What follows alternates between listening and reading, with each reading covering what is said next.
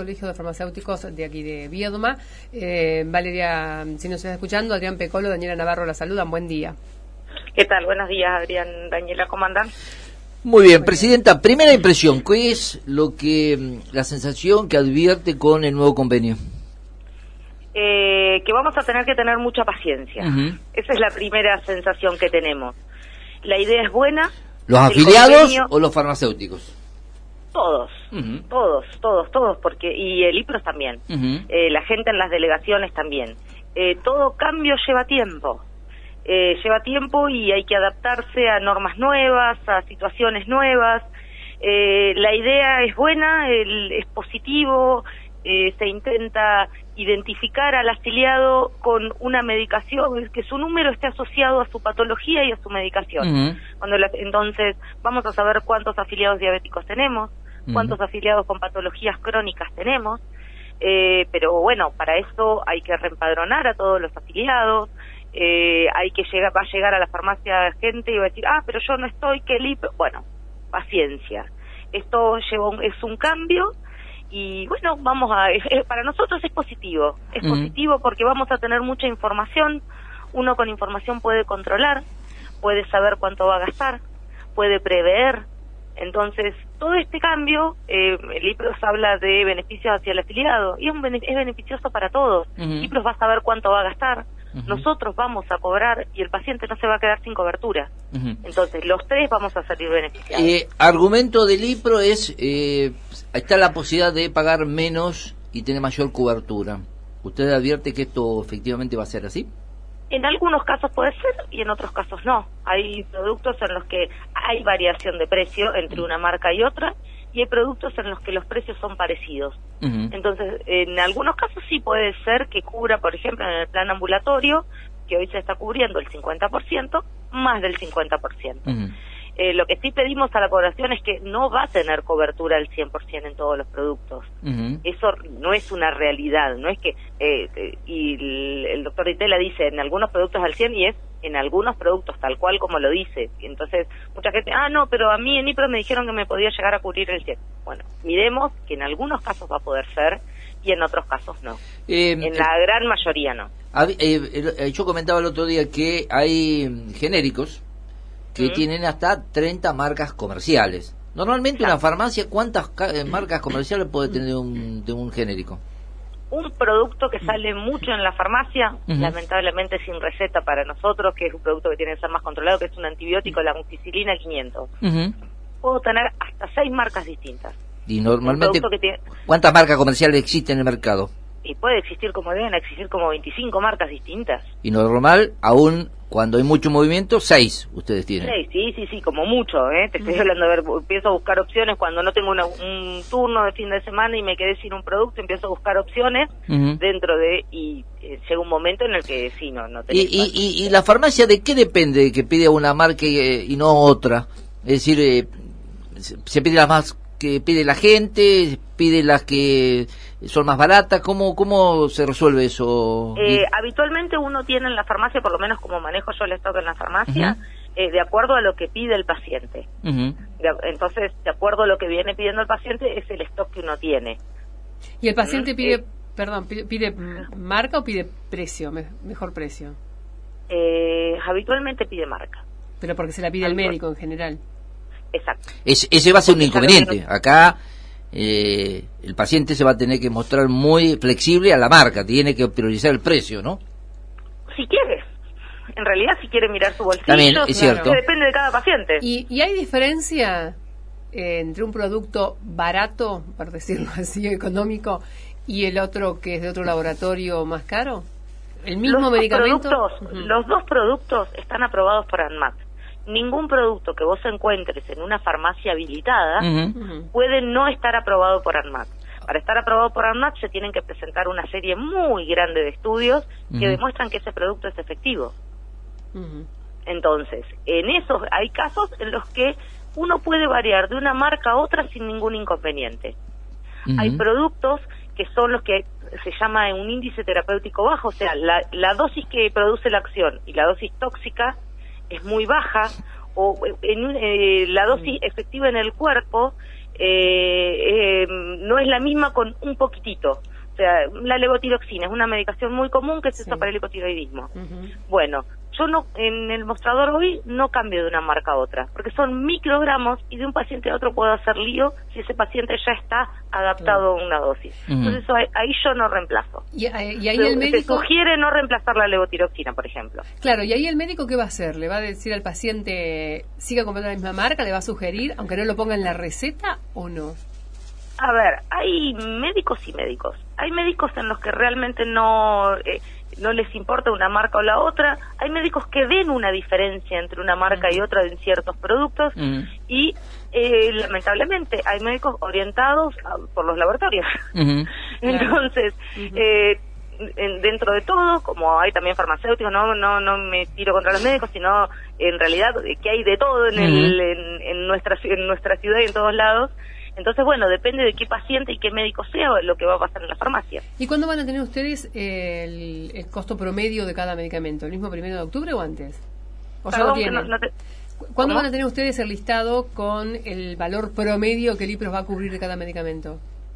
Eh, tenemos algo, pero lo están, creo que todavía tienen que trabajarlo. Ah, el, el mecanismo, ¿cómo va a ser? Uno va a ir, va a ver, eh, y ustedes mismos le decir, bueno, el Lipro le cubre, hoy se sabe que cubre el 50%, el, el Lipro le cubre 200 pesos, es el monto fijo. Estos medicamentos salen tal y ustedes le van a dar el espectro de medicamento que tienen. Eso es decir que ustedes, ustedes son quienes le tienen que informar, informar a el afiliado lo que le cubre el monto fijo eh, el IPROS exactamente. Y proscure tanto de tal medicamento, de tal potencia y por tantos comprimidos. Claro, preguntaba Entonces, si todos los que tienen esa cantidad se cubre tanto el IPRO. Entonces vos fíjate, si sale más caro, la diferencia la vas a pagar vos. Ese, eso es lo que uno le va a aclarar al paciente. Pero además, en el mostrador, vamos a además de explicar eso, vamos a tener que explicar que la, la receta venga correcta, que qué pasó con el plan crónico, que si está dado de alta, que si no, si le cubre, si no le cubre. Esos son dos temas eh, que, que no son menores. Primero, los crónicos, eh, los enfermos, los afiliados crónicos se tienen que reempadronar. Sí. Exactamente. ¿En dónde?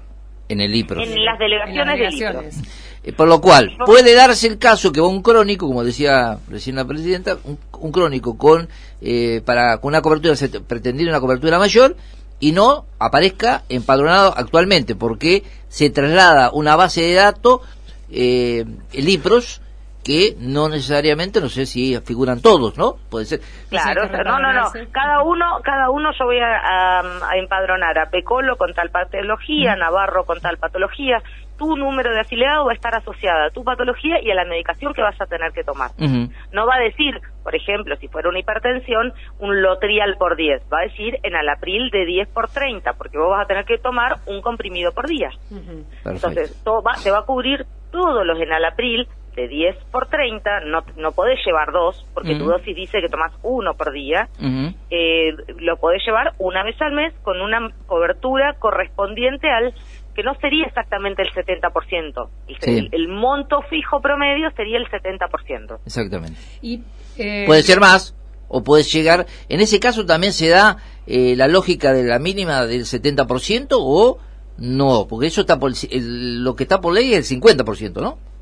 Claro, no, no, pero la cobertura en el crónico sí también está con el 70%. Ah, es decir, el crónico también está garantizado el 70%.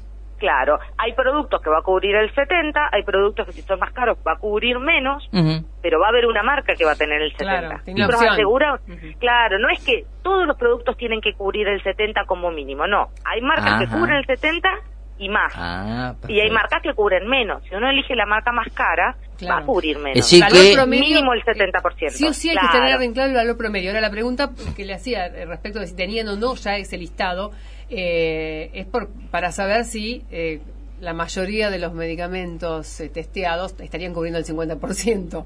Sí, es, un, es un tema, todavía no, no tenemos ese listado. Y la otro tema que... Por eso hay que tener mucha paciencia. El otro tema porque falta mucho. que no es menor es el tema del recetario. Eh, Ditela dice algo que es una verdad, que es se va a simplificar porque el recetario no necesariamente va a ser el oficial, sino puede ser el común. Exacto, un RP blanco, una receta en blanco puede ser el recetario. Sí, sí, sí. Actualmente en los plan, en el plan ambulatorio Ah, se usa el se usa la recetario receta oro. común. Pero eso mismo. Pero, Claro, uno va a la guardia y no tiene recetario y necesita una medicación ambulatoria hoy y hoy puede tener atención. Bueno, no el- así para los planes crónicos, epilepsia y diabetes. Ahora, la cuestión que va a haber, que se va a tener que tener en cuenta, no es un dato menor, es que no puede, afil- hoy no puede, eh, hoy puede prescribir, es mucho más amplio la posibilidad de prescribir un profesional. Ahora se va a limitar, ¿no es así? Va a estar, Exactamente, exactamente. El profesional para poder prescribir por el IPROS debe estar inscrito en el registro de prestadores del IPROS. Si no, no puede prescribir. puede darse que uno- Igualmente hoy hay Sí. prestadores que saben que están que no pueden prescribir por IPROS y no prescriben por IPROS. Ajá. Ah, porque eh, eh, si no la farmacia lo hubiera rechazado. Claro. No, no, porque no tenemos base de datos nosotros. Ah, se da cuenta el No libro existe todavía una base de datos. Eh, o, eh, inicialmente, eh, la base de datos de los prestadores no va a ser limitante en las farmacias, pero a, en el, a largo plazo se va se va a incluir también como un factor limitante, un fa- motivo de rechazo que vamos a tener las farmacias. Guidi, usted decía falta, falta mucho, pero es el primero de octubre, o sea, Por eso Una pido sema- paciencia. una una semanita Por nada más. por- no, no, es que imagínate cómo estamos nosotros. Las consultas eh, y uno y yo estoy trabajando en el tema y estoy dando vueltas. y Imagínate el colega que está un poco más lejos, que no está acá cercano y que no tiene el, el contacto directo con el IPRO que uno tiene. Entonces es, bueno, ¿y cómo hacemos esto? ¿Y cómo hacemos esto? ¿Y cómo hacemos esto? Porque arranca el otro grupo el primero de octubre. Entonces, por eso pedimos paciencia. Sobre todo, el afiliado se va a tener que armar de paciencia porque va a llegar a la farmacia y le va a pasar eh, que le van a decir, ah, no, pero no lo cubre, o no estás empadronado, o, ah, pero estoy pagando de más. Y bueno, hasta que en el mostrador podamos encontrar la forma de que lo cubra, de que el sistema, porque además cambiamos el sistema. Si bien seguimos utilizando el mismo, el sistema es el validador, que cuando uno llega a la farmacia, cargan tu receta y te dicen está aprobado o no está aprobado. claro. Ese sistema va a seguir siendo del mismo proveedor, pero tuvo cambios. Entonces, esos cambios vamos a tener que probarlos en el mostrador y ahí nos van a surgir las dudas. A ver, ¿cómo, ¿y qué pasa? Si el afiliado tiene una receta mezclada de un plan ambulatorio y un plan crónico, ¿se puede? Si el afiliado, o sea, muchas preguntas que nos van surgiendo mientras vamos probando entre colegas, ¿eh? Mm. Eh, vamos, ¿qué se puede, no se puede? ¿Y qué hago? ¿Se la rechazo? ¿Le digo que la corte? ¿Le digo que vaya para otro lado? ¿Cómo hago? ¿Y el ¿Lo mando a la delegación? ¿El IPRO les, les ha puesto a alguien a disposición, digo, algún área específica para que ustedes puedan ir evacuando todas esas dudas ante la urgencia? Eh, toda la gente que está trabajando desde el IPROS en el, en el sistema eh, nos están respondiendo a estas preguntas. Estamos en continua comunicación. Ayer no, eh, estuvo mucho tiempo el, el presidente del Colegio Provincial charlando con Ditela. El- la gente del IPROS que está trabajando en el convenio es va ida y vuelta con las consultas porque además se nos genera un listado, les mandamos el listado, responden y cuando respondieron ya tenemos otro listado más. Eh, entonces por eso pedimos paciencia. Sí, sí. Eh, llevar- Ditela mismo reconocía el otro día en el anuncio que se da- es un proyecto, es un, un cambio que va a plantear dudas también en la puesta en marcha y bueno, habrá que ir eh, sobre la marcha eh, viendo cómo, cómo se resuelve estos cambios, porque es, son cambios importantes. Creo que el otro día hablaba con Ditela y me decía que el último cambio en lo que hace al convenio de farmacia hace casi nueve años, ¿puede ser? Sí, casi 10 años, sí, sí, sí, así es. Lo que tiene, eh, si uno mira el convenio que se firmó en ese momento y el formato que tenía, cómo se aprendió, se empezó a atender en ese momento, es muy distinto a como estamos atendiendo ahora. Lleva tiempo el sistema, hoy que está más aceitado y así todos siguen surgiendo dudas. Entonces, bueno, la atención en el mostrador va a llevar tiempo, las autorizaciones van a llevar tiempo. Pedimos paciencia, que el primero de octubre no se vayan todos a las delegaciones a reempadronarse, que prevean desde septiembre, desde estos días que quedan de septiembre la medicación para los primeros días de octubre. Entonces, con tiempo van haciendo todo el trámite en, en el mes de octubre y pueden comprar su medicación eh, y no quedarse sin nada. Eh, ver, sin nada no se van a quedar, van a tener siempre la cobertura de, de ambulatorio. Mm. Guidi, ha sido muy amable, muchísimas gracias. ¿eh? No, por favor, hasta luego. Hablábamos con Valeria Guidi, es la presidenta del Colegio de Farmacias de aquí de Viedma. Eh, Me, me quedé con lo último que dijo, me parece eh, interesante esa recomendación. Eh, aquellos que son crónicos, o aquellos que saben ya de antemano que necesitan el medicamento, no esperar ir el primero o el 2 de octubre a, a comprar.